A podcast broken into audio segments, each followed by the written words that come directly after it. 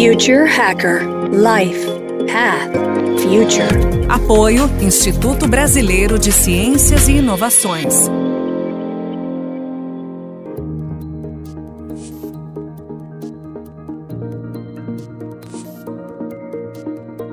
Hello, everybody, and welcome to the international edition of Future Hacker. This is our host, Maria Taide. Today, we're talking to Carlos Torres. He's an expert in mechatronics and information technology applied to predictive maintenance in industrial machinery. He's the CEO of Power MI, where MI stands for Maintenance Intelligence, and offers cloud condition monitoring solutions. Um, hi, Carlos. Uh, how are you? Great to have you today with us. Hi, Maria. Thank you for having me. So, uh, before we begin our interview, would you like to, to just give our listeners a quick overview of your background?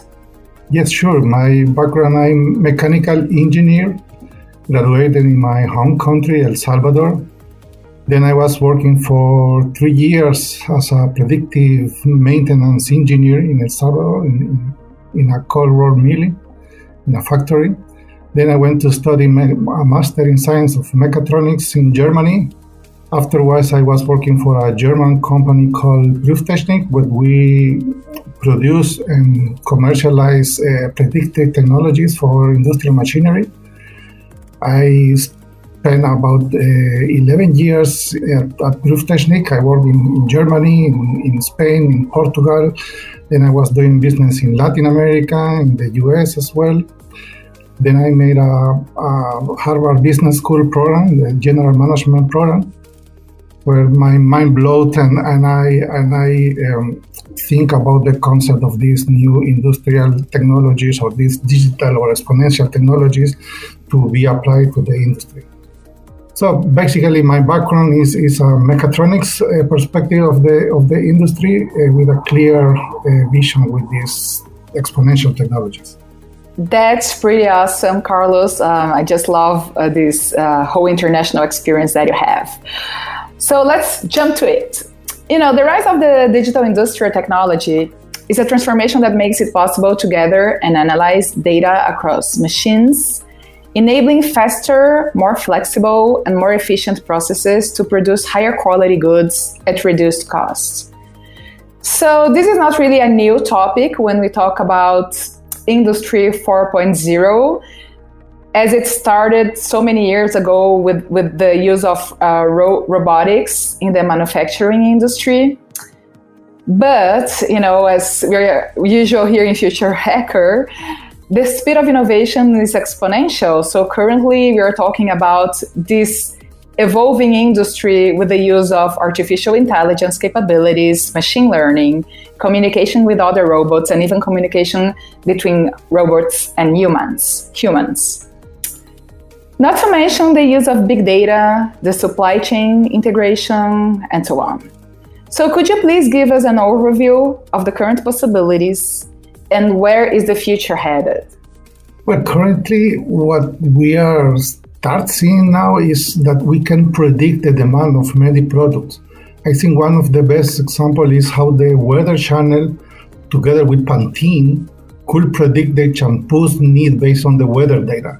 It means for some local um, regions, we could know a couple of days in advance if the demand of shampoo will rise or will uh, decrease based on the weather on the weather data.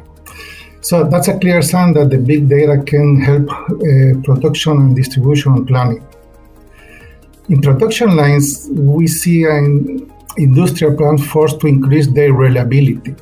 So that's why predictive maintenance is now booming. Before we were only some few guys talking about this. Nobody wanted to listen to us, and now it's something they are looking for us. That's a cool stuff for us, actually. So predictive maintenance, which is also called condition-based maintenance, uh, it means that you will work on on an asset only when it's required. So what we are seeing now is a booming of the sensors on machines. So it means as the sensor and the hardware get cheaper and cheaper, we can, let's say, sensorize more and more assets or machines and we can get their operation conditions very accurately and almost in real time. So if we can manage this all data, we can predict the machine failures and then act before it happens. So, but right now the the bottleneck is the communications. I mean, the the this IoT, this communication between machine machine, and the availability to to find that uh, data scientists, which are currently IT guys or guys able to create and analyze uh, algorithms and data. So this this availability of, of qualified people is, is the real bottleneck. But once the bottleneck is, is overpassed, the, we are heading to an entire predictable supply chain. So from the from the demand to the production, and then to the to the distributions on any product. So ideally, what we can expect is that we can deliver a product to a customer's door even the day before they, eh, he wants it. This is actually what the social networks are, are doing now. And that's, I think, the, the integration of the all, all this chain of production, distribution, and discovering what the customer will need is the, the near future, I would say. That's pretty great. Uh, I, I didn't know regarding Pantene, so that was a great example. Uh, it makes a lot of sense to me uh, as you know probably the type of shampoos are changing depending of the weather and the volume and everything and and you know when you talk about just working on the machines when it's actually needed is is it just sounds to me that it's really something cost efficient right so let's go back you told me that um, you went to germany right you studied there and when I was reading about Industry 4.0, you just see a lot of Germany coming in, right? It's like the leading example. Uh, and actually, if I'm not wrong, it, it, was the country that actually began this movement. But when it comes from developing countries, the adoption of those new technologies, they seem so out of reach for many companies, especially because those solutions usually come from abroad in countries like Brazil, you need to deal with the currency exchange, the high taxation, the lack of support sometimes. So, as much as it could be an opportunity for local development, then we get into this whole discussion regarding the challenges of infra- local infrastructure, the quality of education. So, how do you see the spread of the adoption of disruptive technologies in that context? Um, how could you? How could developing countries just drive the path? Do you think it will occur when it just stops being a competitive advantage as it is today and it actually turns into an obligatory need, like the regular cost of doing business? And what do you think regarding government involvement uh, to subsidize technologies that make positive impact in the environment, for example, like saving energy or decreasing the risks of environmental hazards? You're right. Industry 4.0 uh, was initially a German government project to help German factories to what we call at this time the digital transformation or the smart factories. In 2010, I remember that uh, during the Hanover Messe or Hanover Fair, the, the German government uh, made a call for academic and, and industrial leaders to create kind of committees, local committees, and then regional committees, and then national committees to discuss and give the guidelines to, to small and big factories to, I mean, to start this digital transformation. Actually, I know people who was integrating into these committees, and I asked them, okay, what 4.0 means, and, uh, and they they called in that way because they consider they were in eh, we are now in the fourth industrial revolution. And then i asked why why the dot zero? And they say i don't know because at this time they told me they didn't know the huge impact of this term. It was just the name of a project and it's a public term so anybody can use. This is what we listen what we hear uh, Industry 4.0 in many, for many, many marketing purposes. But this is based that we are on, on the fourth industrial revolution. So just to be brief, the first industrial revolution was the disruption of the of the steam machine, creating the first factories. The second was uh, the electrical motor, making the assembling lines or and the mass production.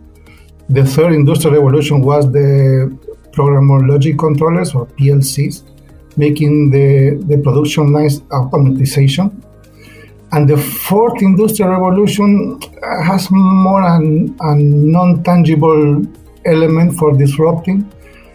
And the closest explanation is from the Fraunhofer Institute, which is a, I mean, a huge organization in Germany for research and, and technology uh, transferring. But they say that the fourth industrial revolution disrupting element is the cyber physical space. So these these new technologies, these new digital technologies, um, can be used to to exchange data and provide useful information to the industry to make the right decision. This is in, in short. But uh, I, I, do business with big corporation and I see the change because before they they probably used to tell me uh, that their main advantage, advantage is that they have many factories or plants and they can compare some indicators and in that way they can predict some some problem because they have this kind of knowledge uh, basically it was a, a benchmark. If, if you want to keep it simple. But now what we see now that any company and i can tell you a lot of examples of this any company can use the same technology using the same knowledge and can have mm, pretty much the same knowledge or the same uh, information to make the right decision. And it doesn't matter of the size of the company. It's just a matter to use the right tools. And this is why it is a revolution, because that that technologies or that knowledge that was only available for big corporation, anybody can use them. So when I teach digital transformation in Latin America, many students tell me, hey, come on, Carlos, this is Latin America, so we are far from that. And always my answer is that if we think on that way, uh, we are losing maybe a big, big opportunity to, to take advantage of these new technologies because this is a kind of shortcut to, to get the operational excellence at a minimum cost. So this is somehow a kind of industrial hacking to, to get our companies to a, some level that before was impossible. And that's, I mean, this this is like democratizing the, the, the knowledge and the technologies and the ability to many companies to, to, to do the right things before I mean that before was was never possible. So the government roles is to you know I'm not a big fan of subsidizing technologies, but I think the government's role is to facilitate the access to new technologies and encourage companies to use these technologies to reach their operational excellence, to increase their competitiveness, basically. I just love this phrase, like, come on, Carlos, this is Latin America. That's something we hear a lot, right, when it comes to, to new technologies. And it's great to hear that is actually that's something that is uh, not as far and is not as out of reach as we, we might think. Uh, but, you know, you did mention before uh, that you have this bottleneck of qualification of the workforce. So let, let, let's get into that because if you have it there, you know, for sure you have it here as well, right? Uh, so this movement, we've been seeing this this change on, on the skill sets needed from the employees. So we see that the manual and simple and repetitive work, they're gradually being replaced by machines. At the same time, we have the growing usage of software, connectivity, analytics, and that increases the demand for employees with competencies in software development, in technology, just like you know mechatronics, that it's your specialty, um, or data analytics. So this change in the workforce directly impacts the qualification of the employees. And with the speed of the innovation, there's a gap in the human knowledge in which companies somehow they have to fulfill.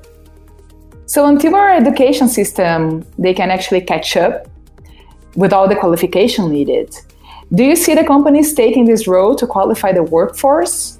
Or maybe is this an opportunity for specialized schools to offer courses and modules according to the industry's demands? So, what's your thought on that? Yeah, I think definitely we are facing a change. Uh, so the the new, I would say, engineers or people involved in this digital era has to acquire new uh, skills that we are not uh, having now in our education systems. But I see, listen, when when I help companies to their digital transformation, I find very often the what I call the analyst's dilemma. So the, the, dilemma is that okay, should I teach this algorithm, uh, machine learning algorithm, how I do my, my job, and then this algorithm will do my job for me or for the company. So I'm feeding the monster that afterwards will eat me. And I think this is not the the, the right approach of of facing these situations it's like we say, oh, because due the use of, of the email, now many uh, post office employees are, are without employment. That's that's not really the case, or, or because of the train, so we lost the, the, the production, the local production. That's not that's not the, the right approach. So, in my opinion, uh, we have to somehow change to, to new skills. So we have to learn and maybe change the, the, the education system system. But specifically, I see this these two tendencies that everybody is encouraging young uh, people to study IT or, or software or programming, which is, is that's fine, uh, absolutely. But uh, we still need mechanical engineers, for instance. We still need people who understands the, the the systems, the, the, the electronics, the, the mechanical components, because they are the ones who will think what to measure and what are the drivers to to predict or to communicate machine to machine. So this is the, the, the first thing that it's not only about IT. Okay, yes, the IT are not these guys who repair our email or, or, or were installing printers. Of course, they are not. Uh, now they are in a much better posi- uh, position because they will help us to integrate these new technologies. But on, on the other hand, we still need like, like architects, we still need mechanical, electrical engineers, whatever, or food processing engineers. So that, that's definitely, there have to be someone who really understands the, the, the systems, let's say. So on the other hand, a very common mistake is that when a, when a company wants to go and try to implement these new technologies, that they, they do it without any strategy and this I don't know why, but this is very common that they they hire an, uh, a very young uh, IT guy, and they say, okay, do whatever you have to do to to apply machine learning, for instance. And this guy doesn't understand the process. Nobody explains him how what to do, what they want to do, what they want to. I mean, what is the main objective of this project? It's just something. And after uh, after three or four months, there is no results and they say oh come on this is and they think the, the technology is still not uh, available or is not mature enough or many other things but they don't see this in an holistic uh, perspective. So i think the education system will change but not that dramatically as many people are expecting. For instance now i see young students uh, they say, hey, do you really mean that all careers will last, I don't know, it depends on the system, three, four, or five years? Really? All five years? Regardless of the of the of the of the field that we are studying? Is it really five years for all? Or you are following some kind of, of rule that is uh, without any technical reason or any scientific based uh, decision that it has to be all five years? So I, I like this this these kind of arguments, but somehow the I mean, engineers have to go to the to the university, learn the basis because on the basis is everything you need to know to face the the, the, the ever problems or the ever issues that any company will face, especially if it's asset asset intensive companies. Yeah, that makes a lot of sense to me. Um, so everybody, this is we're coming to the end of the first episode. Uh, so, you know, we covered the, the, the basics of uh, the Industry 4.0. Um, as usual, as most of our discussions here in Future Hacker, we always uh, have to somehow involve the, the main issue we currently have, which is, you know, catching up with our educational system, right? Uh, so, on the next episode, just stay tuned as we're getting deeper into a couple of new technologies that the industry is currently using. So stay tuned, everybody. Future Hacker Life Path Future. Apoio Instituto Brasileiro de Ciências e Inovações.